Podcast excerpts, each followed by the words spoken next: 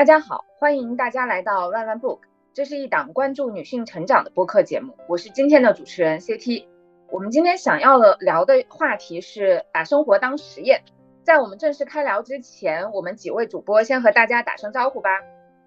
Hello，大家好，我是刚刚开始生活实验的大滴滴。Hello，大家好，我是听到把生活当实验就想到了沉浮实验和楚门的世界的晶晶。Hello，大家好，我是没有什么规划、没有什么实验的叨叨。那其实这个话题是我发起的，我经经常发起一些奇妙的实验。那为什么我那天突然想起了这个话题？是因为就是这个周一的时候，有一个我特别敬仰的一个前辈，然后他在微信上问我的近况。然后我就突然想起来了，就我在一九年的时候，不是之前我在播客里面也有讲过，我去徒步了嘛。然后我徒步感觉有非常多的收获。然后我那天就突发奇想，我说我很想把我在徒步那个路上发生了什么，然后整个心里的感受，因为我觉得那个对我来说像是一次重生嘛，重启人生。然后我特别想把这个过程分享给别人。我说那我要发起一个计划，我想发。跟不同的人来分享我这一次的收获，但我首先想到的是要约十个我非常仰慕，但是其实我在一九年的时候，我还是会有一点害怕跟那些就我觉得比较厉害的前辈有太深度的沟通的，嗯，然后我在想，那可以就趁着这一次，呃，跟他们聊这个，然后我就发起了一个计划，就是跟十个我敬仰的前辈吃一顿晚餐的计划。然后我第一个想到的就是这位呃女士，那她是我之前在培训合作的时候的一个外部公司的顾问。这这位女士，我想到的第一个我要去跟她吃晚餐的前辈就是这位女士。那这位女士她之前是小学老师，她当了十几年，快将近二十年的小学老师。后来她就觉得她想去企业，然后她就去了南方航空，然后去做那个整个南方航空的培训教研。也在就是做企业培训也做得非常好，后来去到了一家就是非常好的嗯培训咨询公司，就美国管理协会啊，然后去帮助更多的企业去做一些管理咨询和培训，然后他非常的儒雅，然后当时我就觉得我希望我在这个领域深耕的时候，未来可以像他一样，然后他就是我第一个发起计划的人。那一天他呃找我聊近况嘛，我就突然想起了这个计划，我就想说，哎，其实我。我们还可以聊聊这这件事情，因为我觉得我自从发起了第一个这样子的计划之后，我经常会在生活里面发起各种各样，嗯，比较有趣然后无厘头的计划。那我也特别想，因为这个话题是我发起的，然后它有一个缘起，那我也挺想问问三位姐妹，你们听到我说我要聊这个选题，你们当时的感受是什么？我当时看到“生活实验”这四个字的时候，以及当时听到 CT 的一些简单的分享的时候，我的第一个感觉是，我觉得 CT 还是在过一种精神生活，就是日子还是比较休悠闲的，你知道吗？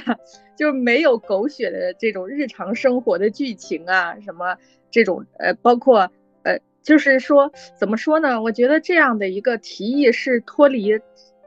柴米油盐的，就是那种非常琐碎的。然后你看，我感觉咱们之前谈的什么婚姻呐、育儿啊，每天都撕来撕去的，他是完全超越这种生活的啊，是一种精神生活。所以我当时就觉得，嗯，CT 之前应该过得还行。确实，我觉得这也跟我没孩子有很大的一个关系。然后双方父母又在不同的城市，然后基本上都是在做过。比较独立的生活，而且我又特别害怕，我之前特别害怕生活没有意思，就是没有意，所以我也也是这个原因，我我就会发起各种对这样的小计划。反正总之呢，我刚才那大坨话，如果浓缩成两个字的话，用我妈的话就会说闲的。这是当时的一个感受啊，然后第二个感受我觉得非常的好，就是说他给我了一种新的视角，就是去看待生活啊，就是用一种实验生活的方式啊，就是呃生活实验啊，生活实验的方式，哎，我觉得一下子感觉内心松了一下，我觉得特别好啊，我觉得一会一会儿可以展开讲啊，我就先说一下这个初感受吧，嗯。嗯，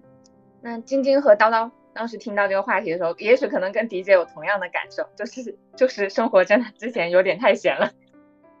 就是我听到的那个把生活当做实验，第一感受是，我去，我没有发起过什么实验啊。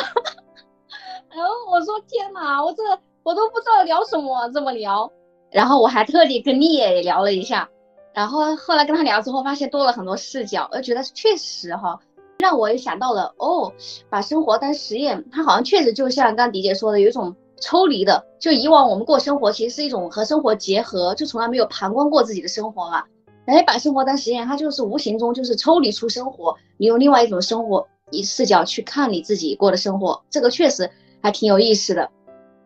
叨叨，你在日常生活中有没有那些就是奇思妙想的计划？我觉得就是我的生活还都局限于柴米油盐、吃穿住行，然后一看到 CT 的生活就是充满了幸福感。我觉得无论我就是幸福的时候还是不幸福的时候。都比较符合，呃，迪姐之前说的奄奄一息，就是快乐的时候也奄奄一息，不快乐的时候也是奄奄一息。然后看 CT 就是各种生活计划，就是我觉得很幸福，觉得是一个很好的状态，但是就是可能很难拥有的，但是很很想要的一种状态吧。其实我觉得有很多计划，我在发起的时候也并不是我状态很好的时候。我觉得有很多计划，也许就是或者计划和实验，有的时候其实是一个自救的生活实验。我的感受是，我觉得就是通过这个，我感受到了就是一个没有孩子的三十多岁的女生有多幸福。嗯。哎，但是 CT 刚才说的有一点是，还是跟我挺有共鸣的。他说，就是他不不一定都是在状态特别好，或者是特别闲的，就是闲来无事哈，吟几首诗做一个生活实验。他其实有时候是一种自救的状态。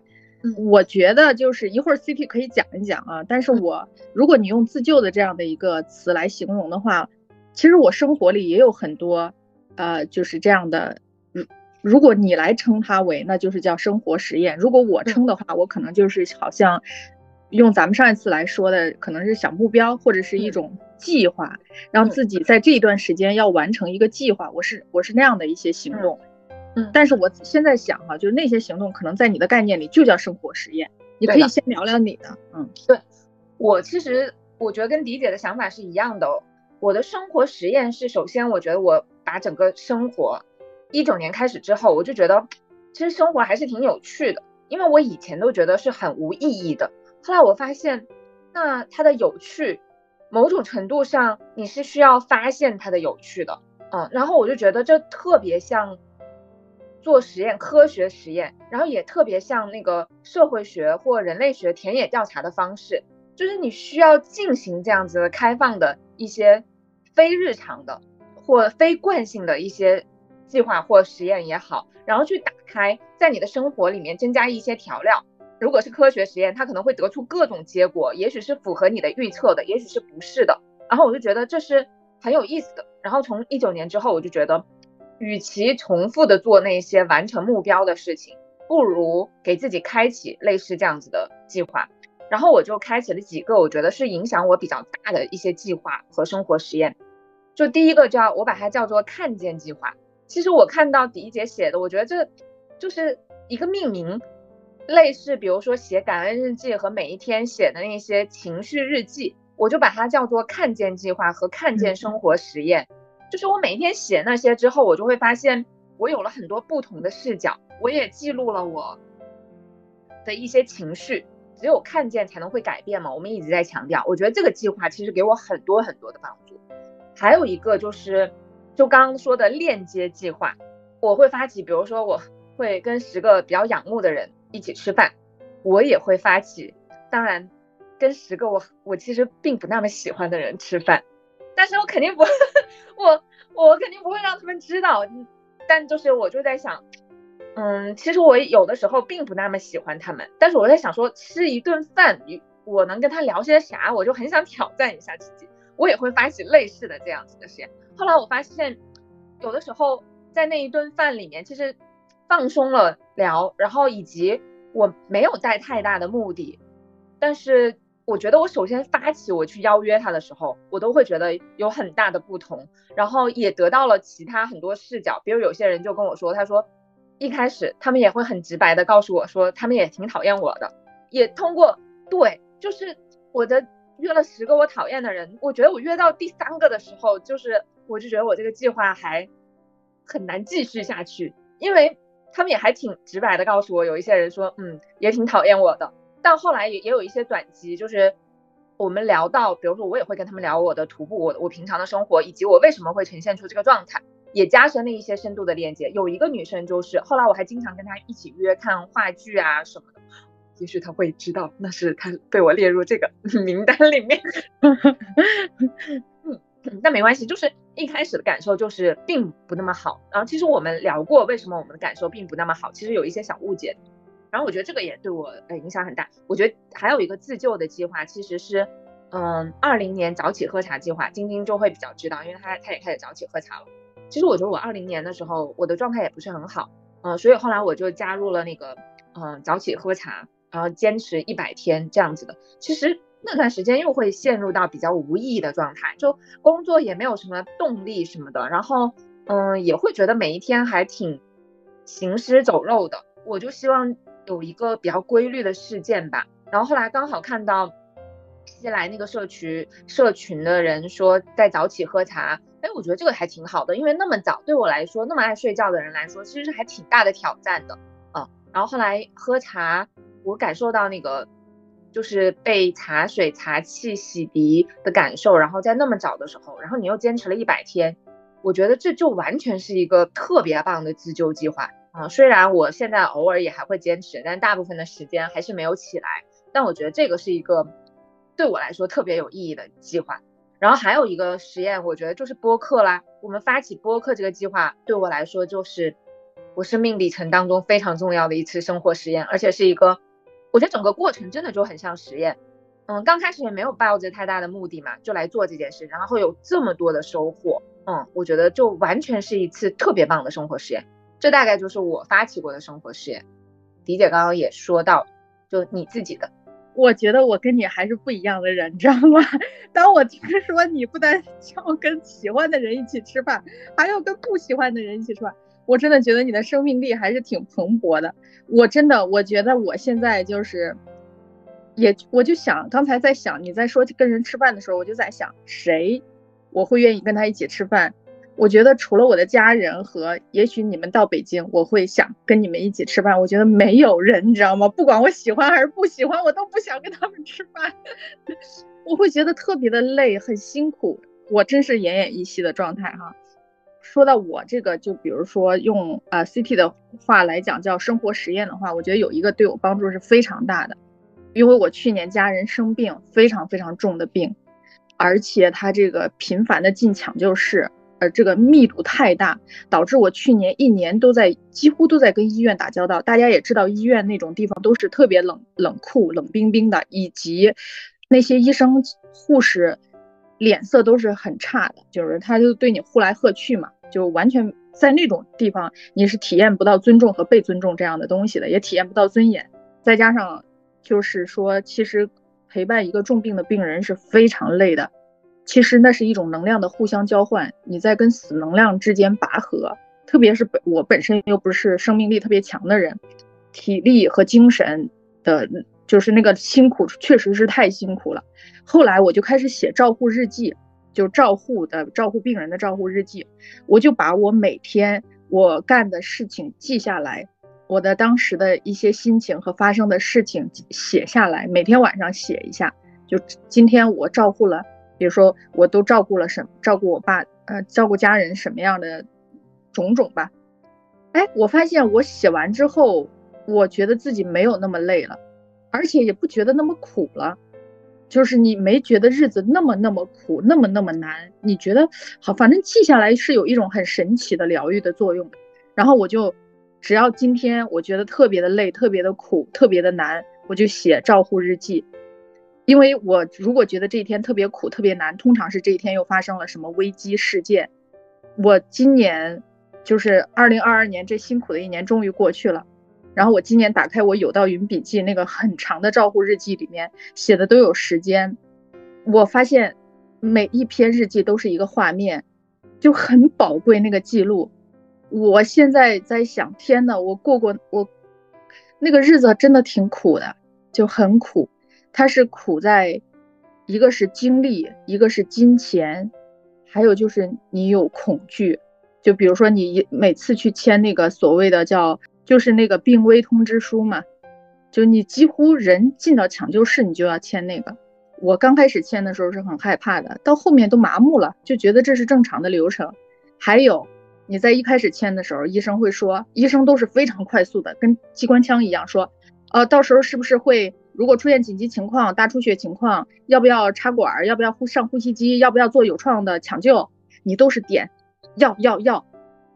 因为我看其他的家属也都是直接就是画勾，要要要，到我后面就开始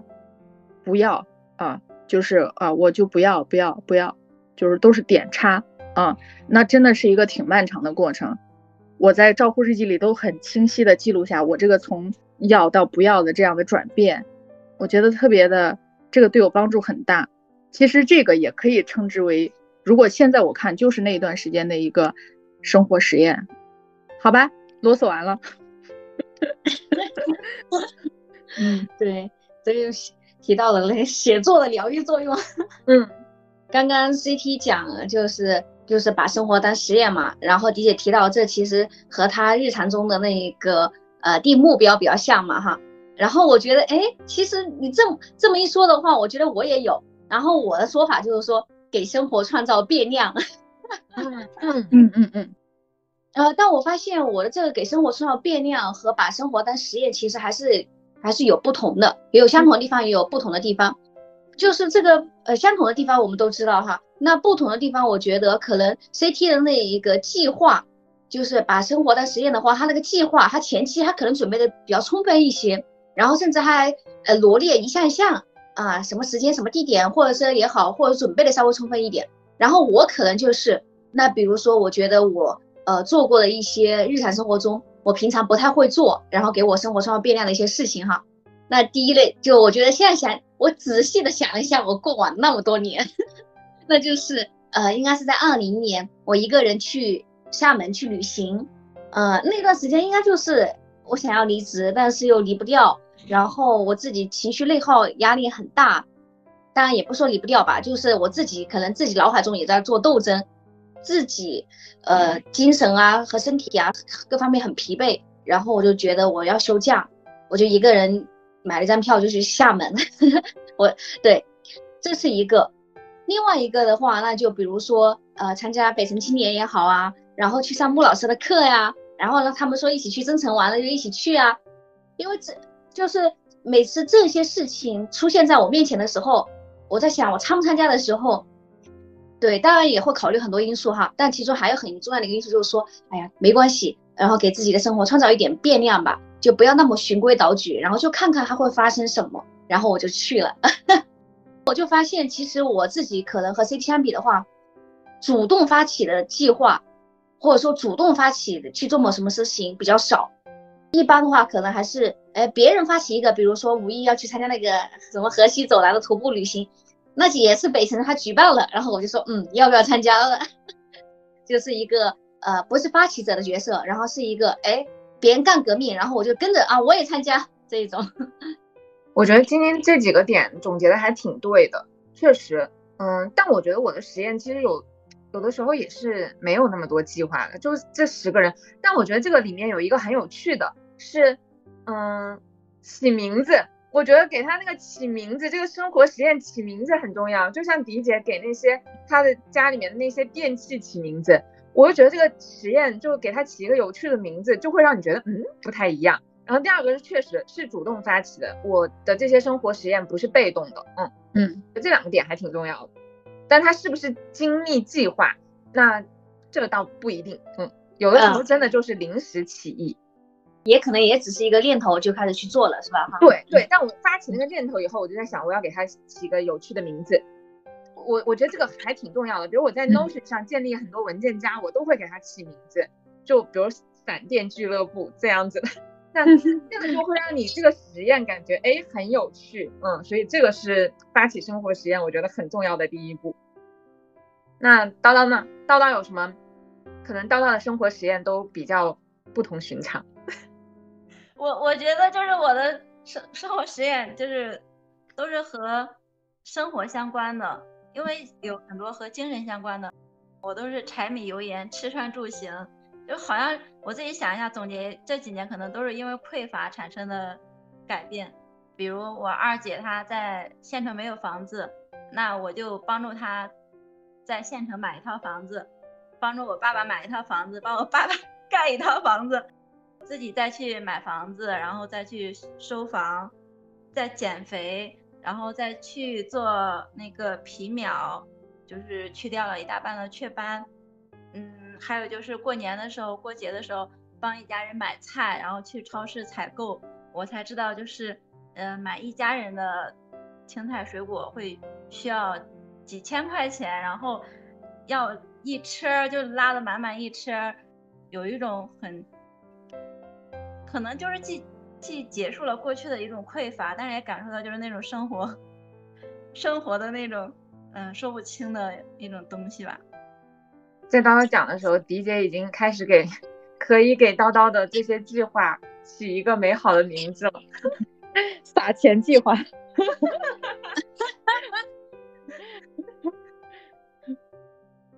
哎，晶晶，你刚刚要讲啥？嗯，刚刚叨叨说他体会到。一方面做这些事情，一方面也体会到一种很复杂的感情，是一种又有付出的快乐，然后又有那种很无奈，然后又不得不，或者说又会觉得自己过度付出了，然后这种复杂的感觉是吧？都会有，而且也会有一种就是，呃，一个家庭他要想幸福，就是难度还是挺高的。对你的这个家已经不是一个小家庭了，你的这个家是一个你的大家族啊！就像我们有时候也把自己一个小家过好都好难，你现在完全是处于一个有点像拯救者的角色，一个大家族。跟我二姐说，我们现在过年都能团聚，还挺好的。我二姐说，这建立在我给钱的基础上。嗯嗯，这个这个这个这样的话，我从我妈那儿也听到过，就是。呃，因为我去我老公的家里，不管是过任何节日，我都会发现那个气氛是其乐融融的。他们也是大家庭，公公婆婆有三个孩子，除了我之外，每个孩子又生了两个孩子，所以他是一个很大的家庭。我发现非常的祥和、开心、幸福，呃，母慈子孝这样的在他家体现的淋漓尽致。然后我就回来跟我妈说。我说他们家怎么那么温馨，那么幸福呢？当然，这话本身就触怒了我妈。我好像言下之意就是我们家为什么这么冷清呢？不，不是我们家，是他们家为什么这么冷清呢？啊，然后他就说，因为他们兄妹三人分工非常的，大家分工的又合适，每个人又心甘情愿。然后就是说，老大负责出钱，然后老二呢，因为。老二的家里是可能经济差一点，但是老二就非常的贤惠，就愿意干所有的家务。一个大家庭，呃，聚会的时候，你知道家务是很多的，叨叨肯定知道，因为有小孩子，有老人，还要这么多人一起吃饭，所以他说这就很好啊，当然不会有任何矛盾了，你们就感受快乐就好了，闲人嘛，就感受快乐就好了，因为你们偶尔非常像我就是非常非常偶尔回去一次。自然，所有的东西都不会让你操心的，你就去体验快乐就好了。你每天在那儿，你就体验不到快乐了。我没反驳他，对，说的很有道理。所以这个叨叨这个计划就是叨叨撒钱，大家幸福计划。对，嗯，就是刚刚我们讲的这一些呢，其实在我的这个生活实验里面，看起来是一些小计划，嗯，或小实验。那我发起了几个这个类似的这样小实验的计划之后，我在想，其实有呃有一次我就是做了一个公司里面特特别大的项目嘛，然后做完这个以后，我就在回去的路上其实是还是有点空虚的。我就在想，在工作当中我发起了一我做了一个又一个这样的项目，可能有一些就花钱花到百万的，然后我在想为什么这里面可能又有各种演唱会的，又有活动的。我说我为什么没有想过给自己做一个类似这样子的大项目？我有有开始筹划，我之前有讲过一些，嗯，就比如说策展呐，给自己的展览，但没成功嘛。但是我有开始在想做这样子的计划，甚至现在也在想，如果要搞票大，我要我要给自己发起什么样的大的项目？我不知道你们现在，嗯，聊到这个话题的时候，你们有没有想过，就是类似这样子的概念下，你们有没有发起过，就是自己生活一些大的项目？你觉得哇，现在看。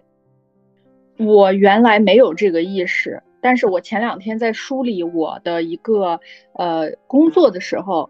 我有一个感受，就是呃，因为刚刚好就是一个我们一个同行请我去讲这个图书策划，然后呢，我就想从因为都是刚入行的编辑，然后呢新编辑，然后我就想，呃，我就盘点了一下，我到现在做书已经有十二三年了吧。我想就是说，从我刚入行第一年一直到现在，如果我选出十本书，每一本书代表我生命当中的那一年的话，我会选哪些？哇塞，特别的清晰，因为我从入行到现在已经做了一两百本书了。我以为我选这十本书会很难，实际上非常容易。嗯，就是我第一个想到的书叫《五分钟打动人心》，晶晶知道这本书，这本书是当年的，也是一个超级畅销书，是我刚入行做的一本书。呃，这不是说我刚入行就能做畅销书，而是那时候那个生命阶段的我特别渴望打动别人的心，而且用很短的时间，就五分钟就能打动别人的心，获得我想要获得的东西，就是那是我那个生命阶段渴望的东西，就是我二十多岁的时候。我现在到这个年龄，不可能再做出像《五分钟打动人心》这样的书了，因为我谁的心都不想打动，我觉得很累，也不希望别人打动我的心，就想心如死水的活着。对我要出一本书，叫《心如死水的活着》，副书名叫《奄奄一息》，呃，主书名叫《奄奄一息》，副书名叫《心如死水的活着》。我觉得肯定有一大波人跟我是同感，会买这本书的，你知道吗？赶紧记下来，这是灵感，你知道吗？这个这个想法很很赞，就叫《奄奄一息》啊。就是我，就是那时候，那是我真实的生命诉求。我就是想渴望打动别人。我做了那个书之后，其实，呃，就是我认为第二个我的生命之书是，就是我出了出版了一套书，叫陪伴系列啊。这个书到现在也，呃，三本书合在一起两三百万册肯定有了啊。那那个时候也是我真实的困惑，因为那时候我的女儿长大了啊，她就是面临一个教育问题。就像她在小婴儿的时候，我我不是原来也跟你们分享过，她叫我妈，我都很害怕，觉得甚至有点反胃。我觉得我这么年轻，你为什么叫我妈？但是她几岁的时候要上学的时候，我就意识到教育的责任了。那时候我对教育充满了困惑，我才认识到我是一个母亲。那时候我就疯狂的看很多教育类的图书，基于我的困惑，我就出了，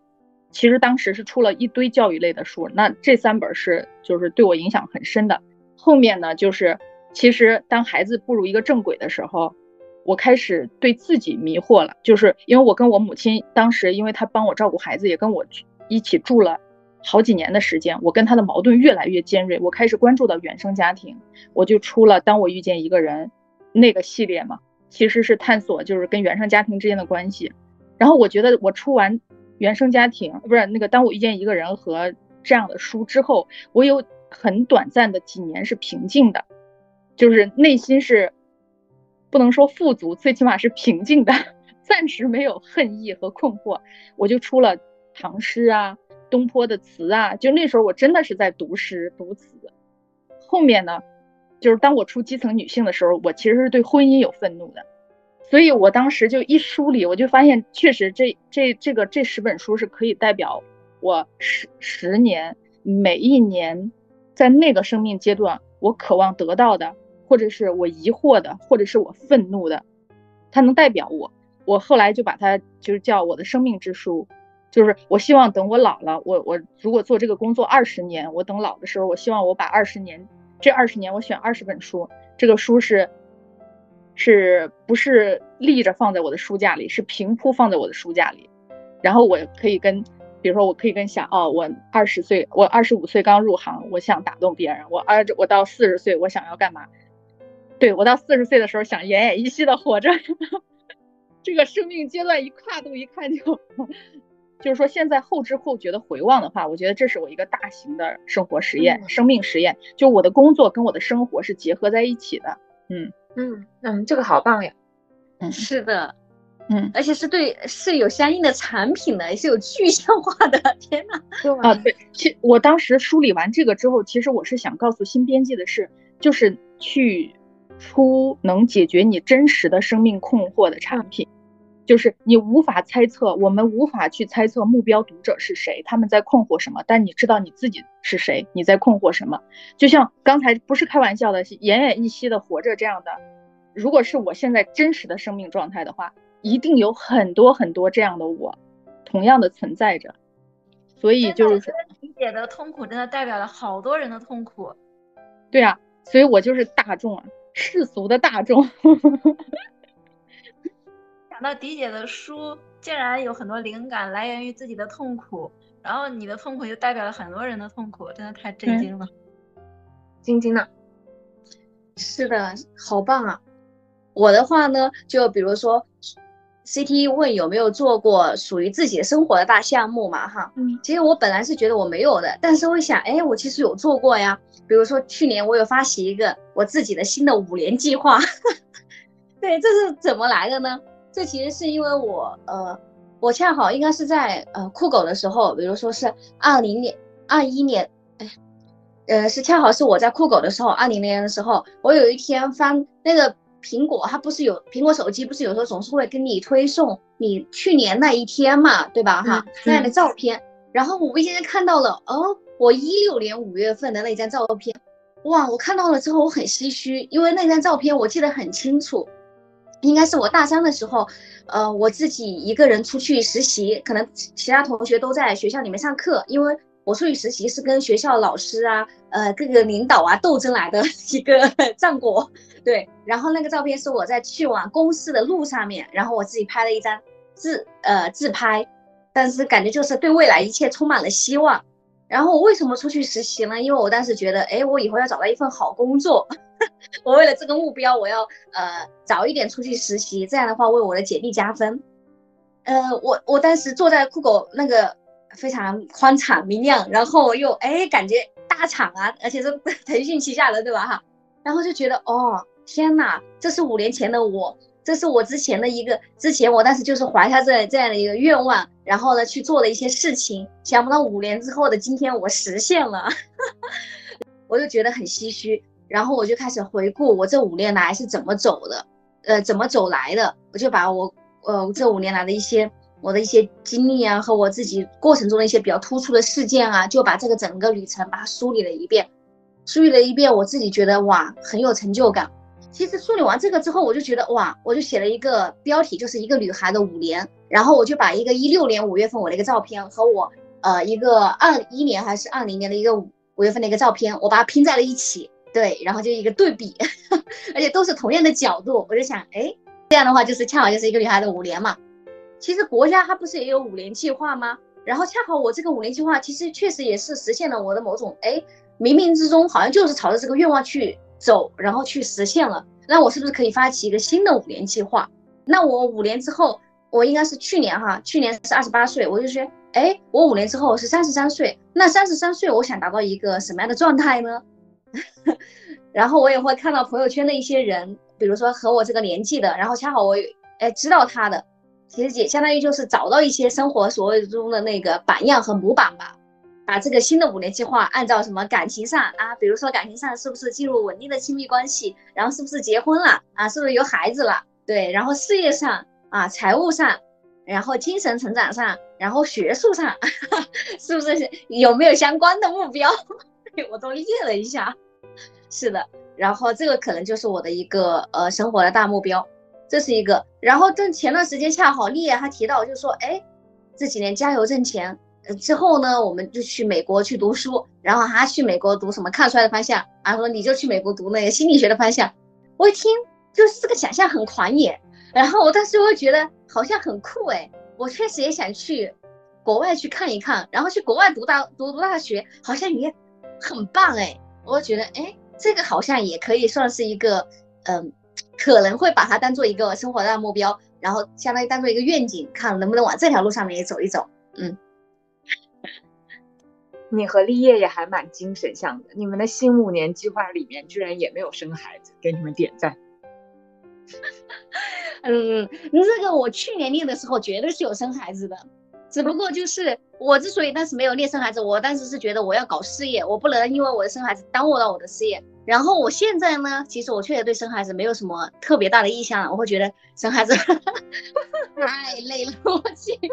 啊，那就到时候再说吧，先还是把自己活得开心一点，尽兴一点。我最羡慕尖尖的就是他没有孩子，那有孩子的叨叨，你的就之前做过什么大项目？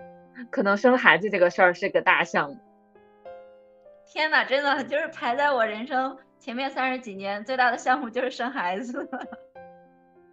你不说的话，我会想，嗯，是买房子。就我觉得我一个人去买房子，去收房子，对我来说是一个非常非常重大的事情。但是你一说，嗯，生孩子，天呐，没有什么项目能和生孩子比了。对，而且而且本来我刚才想安慰叨叨说，这个这个生孩子这个实验，也就是十八年就完成了，你就可以解放了。然后突然我我就觉得这话没法说出口，因为今天我在开车的时候，我就想，啊，我的孩子终于长大了，我可以，我可以，我可以喘口气儿了。后来我想他什么时候能工作，我一算要十年之后，我觉得 又绝望了。嗯，对我今天还跟我妈抱怨，我说生那么多孩子有什么用？你看他到三四十岁，他需要你，还是需要你给他钱买房子，帮他养孩子。就是 要那么多孩子干嘛？真的。对我现在就鼓励我女儿不婚不育，不要给我增加麻烦，我可不想再带孩子了。是的，我觉得就是总结下来，我人生最大最大影响的就是生孩子，没没有任何事情能与与之相相匹敌。这是你过往做的那个生活大项目嘛？然后你接下来有没有想做的生活大项目？我接下来其实就之前 CT 说他邀请他喜欢的人吃饭，邀请他不喜欢的人吃饭，我就会发现我的生活和你不一样的是什么？你知道吗？我是在邀请洋洋喜欢的人吃饭，嗯，就是我会跟他讨论，就是和他喜欢的人、他不喜欢的人一起，呃，吃饭呀，一起出去。游玩啊，这些事情我都完，就很少说，我还要考虑到我自己喜欢谁，不喜欢谁，和谁再去探讨什么事情，我觉得很奢侈。所以我 CT 说的时候，我就觉得，嗯，没有孩子真好。然后静静说的时候，我就觉得，嗯，没有孩子真好。其实孩子这个，你甚至都无法把它当成一个实验，这个是他最痛苦的一点，就你无法用实验的呃心态去养一个孩子。就是我们任何事情都可以用实验的心态，因为我们可以接受它变量的那个，就是它的上下的方差。但是就是在养孩子上，作为母亲很难接受实验的态度，就觉得我一定要用最好的，或者是我力所能及，全力以赴。这个就是最深的痛苦的来源。觉得，不过我想跟你说，叨叨，其实你很快会体验到有孩子的幸福。我现在觉得孩子带给我的绝对是幸福超过痛苦的，就是姐妹啊。百分之百的姐妹，纯姐妹，太幸福了，什么都能聊。我们今天晚上还聊帅哥呢，因为明天，呃呃，星期日冯小刚去他们学校，他们的新片上映，首映在他们学校。他问我去不去，我说不去。他我说什么时候肖战去，你再叫我。他说肖战，我们学校请不了这个咖位的。我说记住，妈妈的爱豆是肖战，别给我提丑男人。笑死了！哇，他们学校冯小刚的新片都能放在他们学校，这个学校真的棒。就这种活动挺多的，八人赛。嗯嗯，就刚刚其实我们也聊到我们的生活中发起的一些大项目，然后和一些小的，嗯，在我这个语境里面的生活实验。然后我们聊了一圈以后，嗯，那也想跟大家聊聊，就是。你们怎么理解这个生活实验？因为刚刚我们已经有一些共同的语境了，那现在你们大概怎么会怎么理解这个生活实验的概念呢？比如说那个沉浮实验和那个楚门的世界，因为他们两个给我的感觉就是说，楚门的世界就是别人把它当实验，然后呃别人来观察他的生活，然后沉浮实验就是自己沉浮为中心，然后自己作为一个抽离者的视角来观察自己的生活。所以说，我理解的生活实验的话，那就是我也是作为我自己的一个生活的观察者，然后来呃发起一些计划也好，或者说来给生活创造一些变量也好，来看这个实验最后会产生什么样的呃结果，或者说水花，或者说它会流向何处。接着晶晶的说哈。我觉得就是说，生活实验这样的一个 CT 的这样的一个提法，其实跟沉浮实验区别还挺大的，包括跟《楚门的世界》区别都很大。因为沉浮实验呢，怎么说呢？它虽然是一个西方作者的书，但实际上我觉得它根本的是中国。如果对应到中国思想里面，它是庄子的想法，叫不得已，就是过一种不得已的生活。就是说，不得已就是老天推着我走到了这一步。我就如老天所愿，就这样走，我不抗争，我随遇而安，随波逐流，就跟沉浮实验，他用的是沉浮这样的词，庄子用的是不得已这样的词。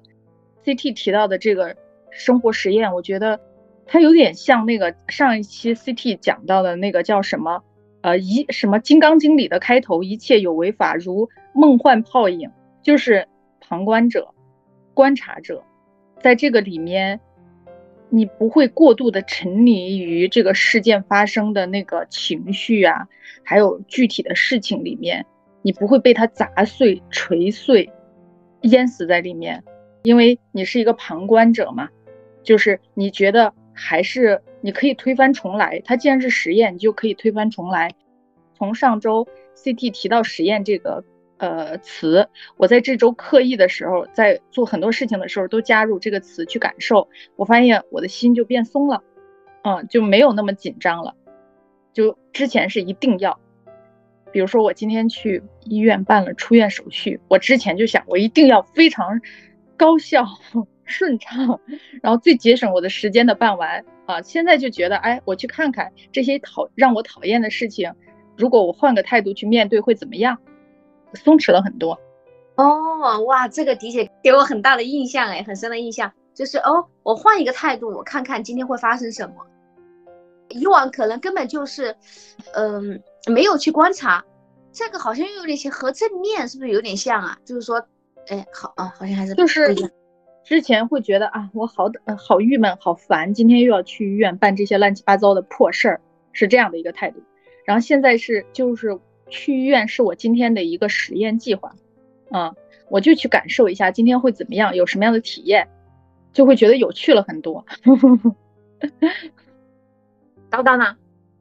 我觉得就是迪姐每次的说法都能启发我，但是我又好像不是完全能达到。就就他说这个的时候，我就在想，就像我去收房的时候，我非常痛苦，我非常想和开发商争论，但是。又觉得应该放弃争论，争论没有意义，只会让自己有更多的精神内耗。但是我又没办法，就是说我不去痛苦的去看那个房子，然后他如果修好以后我再去看的话，我还想和他争论。然后迪姐就说，嗯，去医院的时候就是把它当成一个实验，然后不那么痛苦的一件事情。我我就在想，说法非常对，但是我还是做不到。其实你看，叨叨，你刚才这个就是说，房子不让自己不满意，想要跟开发商去理论是吗？那你理论了吗？其实也有说过几句，当时因为我短暂的待了半天，跟他理论了一下，很明显的是一个员工嘛，就是他的态度你知道吗？还恶化了我的情绪。他说，他说我们没有躺平，还能给你交房就不错了。加了一句，他说你这么激动是第一次买房吧？晶晶，你觉得如果按照沉浮实验的那个作者的观点，你觉得叨叨他应该是什么怎么处理方法呀？就是他收到了一个不是让自己很满意的房，嗯，那就接受，然后说不定这个房子会给他其他的惊喜。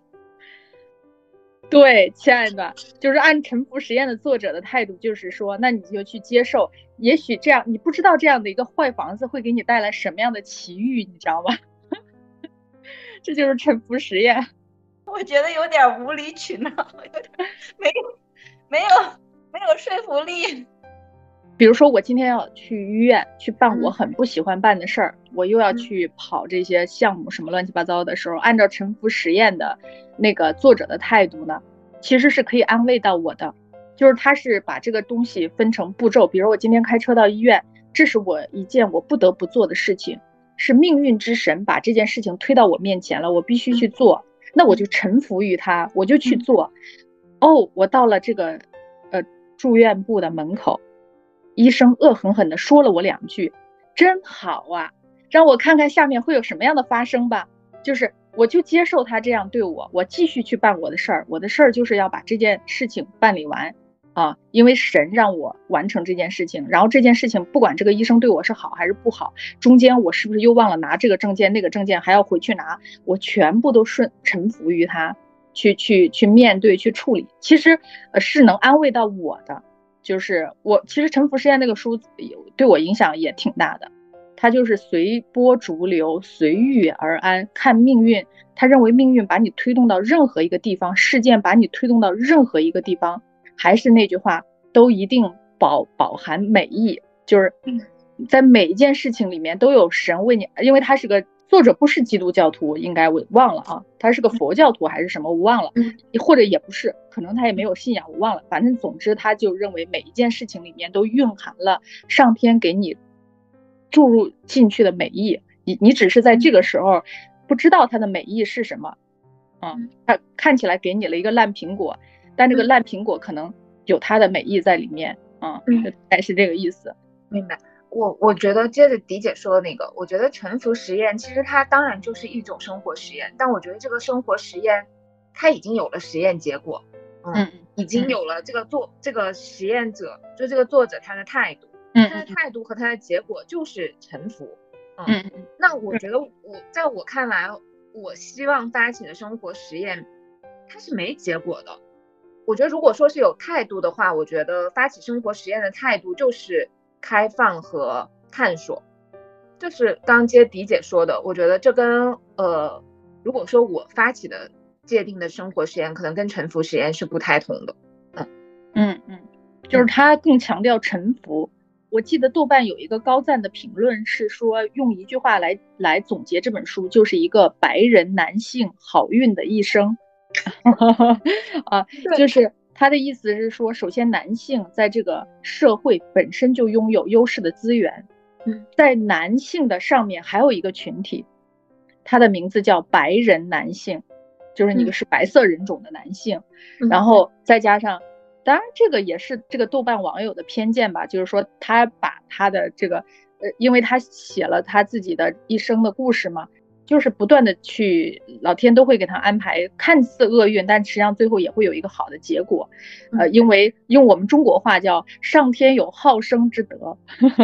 啊，所以呢，就是他每一件事情都会给你注入生的能量。可能那个豆瓣网友他会理解为，那有的人一生的运气就是好啊，有的人一生的运气就是差呀。那本书的口碑是挺两极分化的。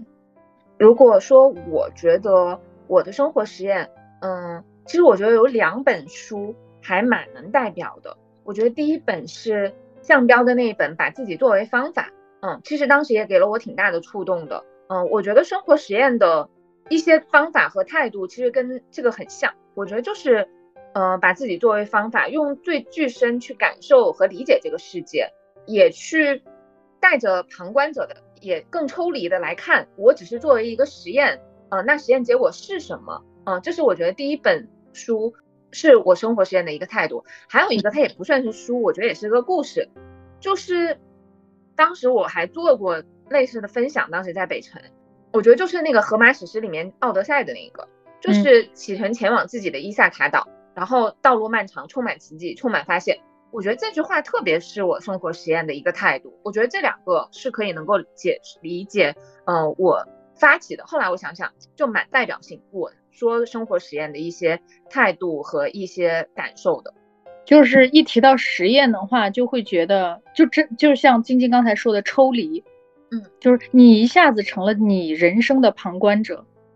我觉得我们此处可以打个岔啊，就是你不是把秋园寄给你老妈看了吗？寄了，她看了吗？她看了。哦，她有什么感想吗？对对，我觉得这个也算是我一个小的生活实验。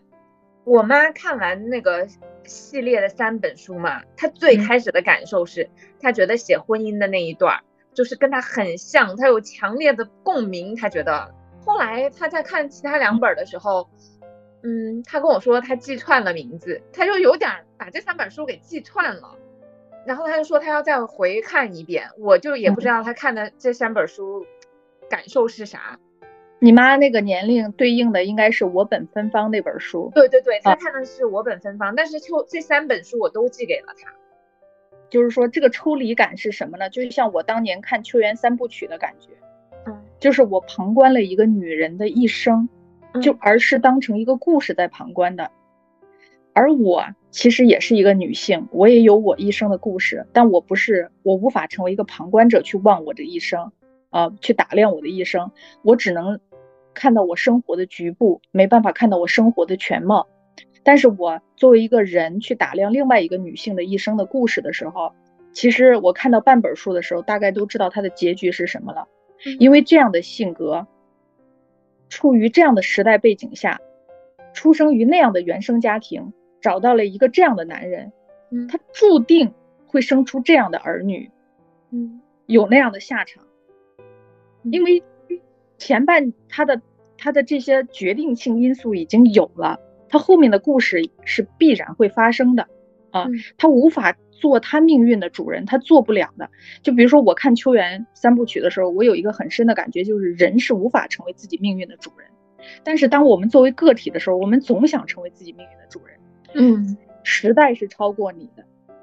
首先这是最大的那个定量，就是时代是超过你的，时代。就是人是活在时代底下的，他那个秋园是那个那个女人是一九一九年生的，那个女主人公是我们外婆的那个年龄，奶奶的那个年龄。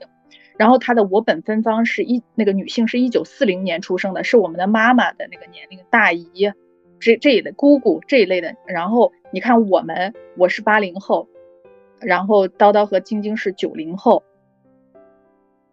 没有区别，我们跟一九一九年出生的那个女性，一九四零年出生的那个女性和我们之间没有什么太大的区别，变量只是在时代，就是可能我们赶上了一个高度发展的、开放的、相对开放的时代。那她一九一九年那个女性，她赶上的是一个饥荒啊、乱七八糟的；一九四零年那个女性赶上的是文革呀什么的，我们赶上的是可能是非典啊、疫情啊这样的时代。只有时代这个变量是变化了，那原生家庭，你看看他们的原生跟跟我们的原生家差不多，他们遇到的男人跟我们遇到男人差不多，所以我们的未来，就比如说我作为一个女性，其实我未来的一生是，如果我成为我的旁观者的话，我是可以推导出来的，但是我没有这个能力。如果我不成为我的旁观者，我是没有这个能力推导出我下面的故事的，我下面的决定的，啊，推导不出来。所以我觉得其实。这个实验这个东西可以更再往深了去思考和聊，嗯，就是你作为一个极度理性客观的一个人去打量你，我不是我，就是我观察我，我把我的名字写在纸上，我出生的时代，我的原生家庭，我爸爸妈妈大概是一个什么样的一个，比如说小公务员之家，然后呢，我选择了一个婚姻，这个婚姻这个男性的一个，比如说他的学历、他的情况各方面，然后呢。我有几个子女，比如说我有五个子女和我有一个子女和我没有子女，那我后半生必然会做出的选择是不一样的啊。那我现在只有一个女儿，那如好，我这个时候会问自己，我有什么困惑啊？你关于你的后半生，你想知道什么？比如说你想知道你的事业，你你会做到什么程度？你想知道你的婚姻会不会呃平平淡淡的过到你们两个都入土？你想知道你孩子的未来会是大概什么模样？你可以，你现在就可以马上推导出来了。如果没有特别意外的事情发生啊，就是你就可以看到。但是如果你不是一个旁自己生命绝对的旁观者，比如说我，我内心会有很多的妄念，就是说只要我怎样怎样，我一定会怎样怎样。只要我这样对待我老公，我们两个一定会白头偕老。只要我这样教育孩子，我的孩子一定能上藤校。只要我这样去拼我的事业，我一定能怎样怎样。你会有很多这样的妄念，这些妄念就会让你痛苦，因为你觉得你能决定你的命运。大概率你是不太能决定你的命运的，因为你刚才说到了，你之前那几点，什么时代呀，你的原生家庭、你的婚姻都大过于你。这个就有点像，就是很难突破阶层。我觉得他还不止你，他在阶层之上还有你的时代呢，你的时代，你的国家。前两天经过这样一番思考之后，因为是 CT 这个实验这两个字触动了我，突然想到了，就是秋园三部曲。我真的是祝福我们的国家国泰民安，国运昌盛。我比任何时候都爱国，你知道吧？我特别祝福我的国家，我的母亲，我的祖国母亲真的得好，因为只有她好了，你才会好。嗯啊，我无比知道，因为时代是大于你的所谓的阶层啊，大于大于你的婚姻呢，大于你那点事业的时代，你的国家是大于这些的。你的国家是欣欣向荣，一直往上，百分之八的年增长率，你至少能做到百分之二的年增长率。如果你的国家是负的百分之八的增长率，要闹饥荒，你再怎么努力，你也是饿在街饿死在街边儿。毫无疑问。那些闹饥荒的时候，那些扒树皮的，他们不努力吗？他们很努力的。所以，希咱们这一期结尾就是希望我的国，国泰民安。对对对，我们的实验结果最后得出统一结论，就是希望国泰民安，繁荣昌盛。对。然后，然后听众会想：天呐，你们憋了这么大的，原来憋了这么大的这个这个点呢，笑死了。嗯，好了好了，咱们回到正题哈，这块剪了也没关系啊，就是打岔的都是。嗯嗯，觉得不用剪啊，很好呀。在国泰民安的基础上，如果要发起一个生活实验，接下来，哎，你们觉得你们最想发起什么实验？当时看到这个的时候，我就在想。每个人应该都有很遗憾的事情，未必来得及去做。我觉得，如果要发起实验的话，我第一个想到的就是说，每个人都可以尝试把过去最遗憾的事情，来去重新实现一下，争取可能现在是能很容易实现过去很遗憾的事情。那你第一个要弥补遗憾的事情是什么？你的你的遗憾弥补计划，你的遗憾弥补实验。我因为我是生活在农村啊，可能我最遗憾的就是贫穷，没有自己的房间。嗯，现在已经有了，但是我并没有因此而得到幸福，但只是说，呃，我现在有了自己的房间了。所以呢，你的，嗯，是是你的计划？嗯，我的计划就是你去完成实现过去最遗憾的事情嘛。我现在已经实现了嘛，最遗憾的事情，但但是。嗯，并没有因此就觉得我的人生圆满，生活幸福了，只是说可能因为我的基础太匮乏了，我很容易就颠覆我的人生。所以你的实验结果是你需要发起不不断的发起让生活美好计划。对对，是这样。嗯，那晶晶呢？那个就比较大了。对我确实是在想，哎，就上次你也说去国外读书啊什么之类的。这个确实是有点打动到我的，但是呢，我也知道这中间有多难。就比如说你要去那边读书的话，你是要攒够多少钱，对吧？哈，然后你还得过语言关，然后呢，你还怎么样申请什么学校、什么专业？哎，其实这中间特别特别的多的路径。嗯，其实我都在想，这是不是妄念？呃，我之前做调研，他们说，无论在澳大利亚还是在其他国家，在香港，就是你刷盘子啊。搬砖啊，收入都是非常高的，因为他们工人的收入是很高的，所以你嗯钱的事情也不用太担心，你这么能吃苦，呃语言的问题也不用太担心，现在语言问题多好解决，只要你不怕，别人肯定对你更好奇。反正就看就在想，哎，往这条路上面去走，比如说，哎，如果是读心理学的话，然后去国外读这方面的专业，然后呢去以后。不断的实践啊，然后呢，甚至可以传播这方面的内容。只要你没有孩子，缺钱就不可怕。如果我发起一个实验，我可能会想，第一个冒出来的念头就是把之前我说的在三十岁的时候要办的那个展，不是没办成吗？我想，也许可能我在四十岁、五十岁、六十岁可以办一个这样子的展。然后后来我又在想。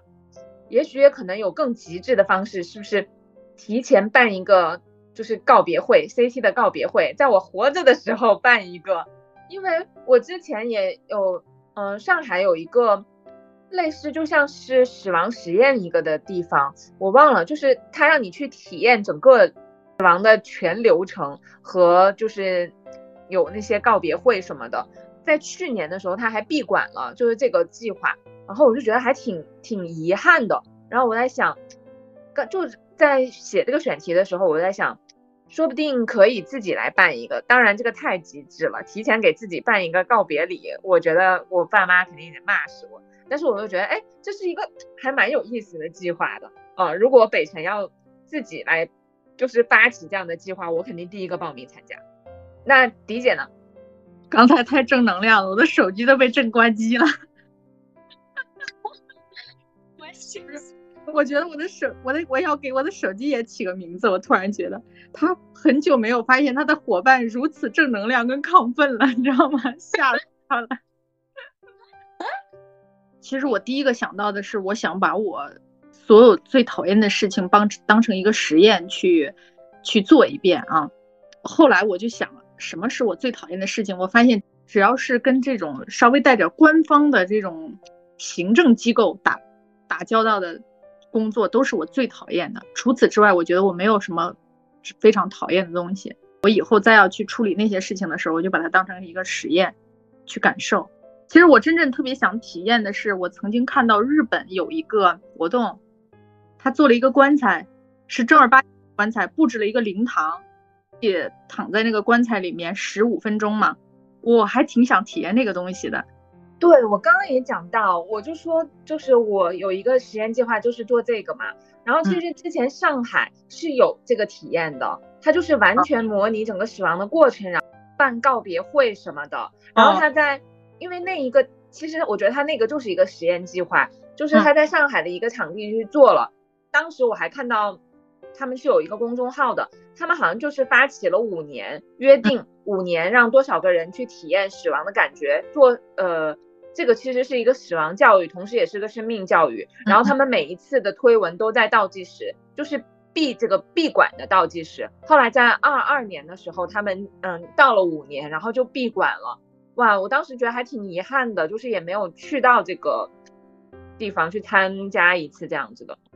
日本的那个活动是一个日本的和尚发起的，寺庙里就布置了一个灵堂，然后一个正儿八经的棺材。嗯。我我觉得还挺有趣的，当时看到，嗯，我也是，我也觉得是。那好吧，今天我们聊了很多生活实验，有发起的，有我们接下来发起的，也希望大家听完我们这一期的播客之后，也可以试试啊，在生活当中发起一些小的生活实验，让你的生活呃不一样一些，嗯，增加一些变量。那也欢迎大家在小宇宙、网易云音乐。呃，荔枝 FM 和喜马拉雅等平台去搜索并关注我们慢慢 book，欢迎大家通过留言评论的方式与我们互动，也可以写下你们希望发起的呃小实验，嗯，说不定我们可以共同去发起一个呃属于我们万万 book 听友的大的实验计划。那今天我们会送出一本书，也是我们在播客里面提到的，是向彪老师的《把自己作为方法》，也是一本非常呃好读的一本小书，也希望大家。在生活中把自己作为方法，而不是目目的去体验、去探索。那今天的节目就到此结束喽，感谢大家，下期见，拜拜，拜拜。